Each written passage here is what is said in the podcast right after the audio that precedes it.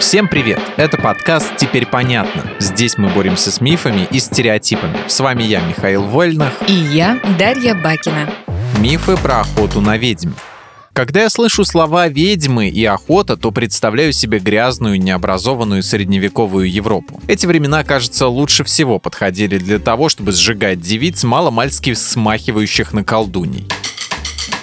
Миш, но ведь охота на ведьм шла не в средневековой Европе. Это миф. На самом деле гонения начались позже. До 14 века к ведьмовству относились довольно равнодушно. Оно считалось светским преступлением. Вплоть до 15 века церковь даже не хотела признавать существование ведьм и не судила людей за магию. Охота на ведьм началась уже после Ренессанса и открытия Нового Света. Большинство казней колдунов и колдуний произошло уже в новое время, 16 века, и они продолжились до 18 века. Об этом пишет британский историк Хью Тревор Ропер. А миф об охоте на чародеек в Средневековье появился из-за документов якобы тех времен, описывающих массовые процессы по делам о колдовстве во французской Тулузе в первой половине 14 века. Дай угадаю, как это часто бывает, документы якобы тех времен оказались ненадежными, да? Да, на них опирался историк Джозеф Хансен. Он написал в 1901 году масштабный труд об охоте на ведьм.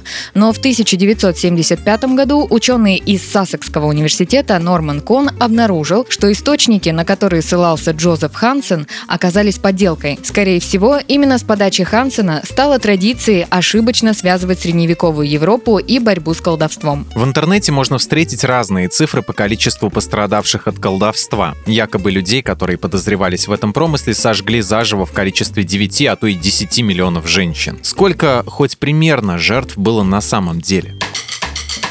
Миллионы сожженных ведьм – это миф. Историк Уильям Монтер утверждает, что убито было около 35 тысяч человек, а Малкольм Гаскил, Ричард Голден и Майкл Вульф говорят о 40-50 тысячах. Охоту на ведьм принято считать апофеозом дикости и варварства. Но войны, эпидемии, религиозные гонения и борьба с еретиками Ренессанса и нового времени унесли куда больше жизней. Миф о 9 миллионах жертв появился из-за брошюры 1791 года, которая принадлежала немецкому немецкому ученому Готфриду Кристиану Фойкту. Описывая зверство католической церкви, он немного увлекся. Так, ну мы с тобой обсудили важные и едва ли не фундаментальные заблуждения про охоту на ведьм, а сейчас меня интересуют детали – Например, такая. Законный способ вычислить ведьму – утопить ее. Логика следующая. Если колдунья действительно в сговоре с дьяволом, то вода, как один из священных элементов, вытолкнет ее на поверхность, отказавшись принимать проклятую душу. А если жертва утонула, значит невиновна. Прощаем и хороним как добрую христианку. Этот метод вычисления ведьм реально был популярен?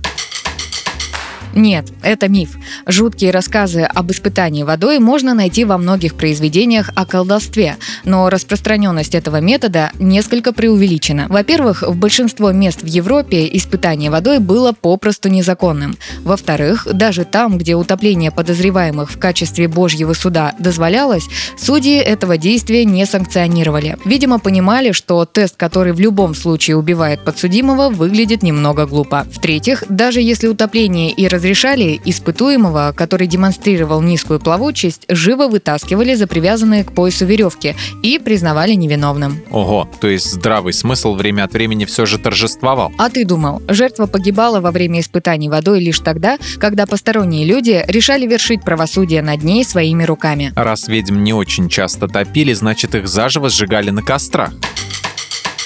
И снова миф.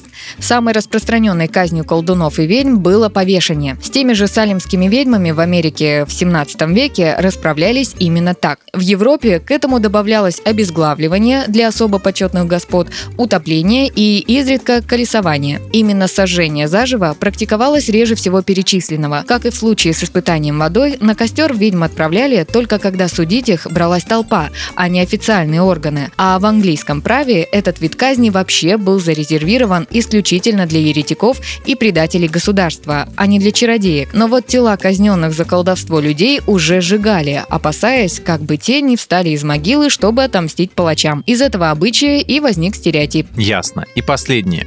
Довольно распространено убеждение, будто в Европе в средние века всех самых красивых женщин сожгли как ведьм. Говорящие так пытаются подтвердить мнение, что славянские женщины намного симпатичнее жительниц Запада. Неужели подозреваемых ведьм убивали за их красоту? Очередной миф. Кто на свете всех милей – вопрос дискуссионный. Но вот то, что охотники на ведьм специально жгли красавец – заблуждение. Большинство женщин, судимых за колдовство, были вдовами или одиночками старше 50 лет. Историк Оклендского университета Анна Гарленд объясняет это рядом причин. Во-первых, неправильно считать, что охотники на ведьм хватали жертв по первому доносу, обвиняли тех, против кого уже накопились определенные подозрения. И на живущую вдали от всех старушку определенно смотрели бы более опасливо, чем на юную красотку. Во-вторых, у таких пожилых людей чаще проявлялись признаки асоциального или эксцентричного поведения, потому что одинокая старость не способствует здоровью психики. В-третьих, люди тогда считали, что старики более склонны к колдовству как к средству мести или вымещению обиды, потому что уже не способны прибегнуть к физической силе. Это все звучит настолько логично, даже странно, что эти мифы до сих пор существуют. В любом случае, теперь в этой теме мне стало многое понятно. В этом выпуске мы использовали материал Дмитрия Сашко и благодарим автора за классное разоблачение популярных мифов. Полная версия текста на сайте Лайфхакера. Подписывайтесь на подкаст «Теперь понятно» на всех платформах, чтобы не пропустить новые эпизоды. Ставьте ему лайки и звездочки, это помогает узнать о нас новым слушателям. Свои впечатления о выпуске оставляйте в комментариях или отзывах в приложении. А еще подписывайтесь на наш телеграм-канал «Подкасты Лайфхакера». В нем вы найдете много полезной информации о различных аудиошоу и не только. И помните, что новая порция разоблачений уже на подходе.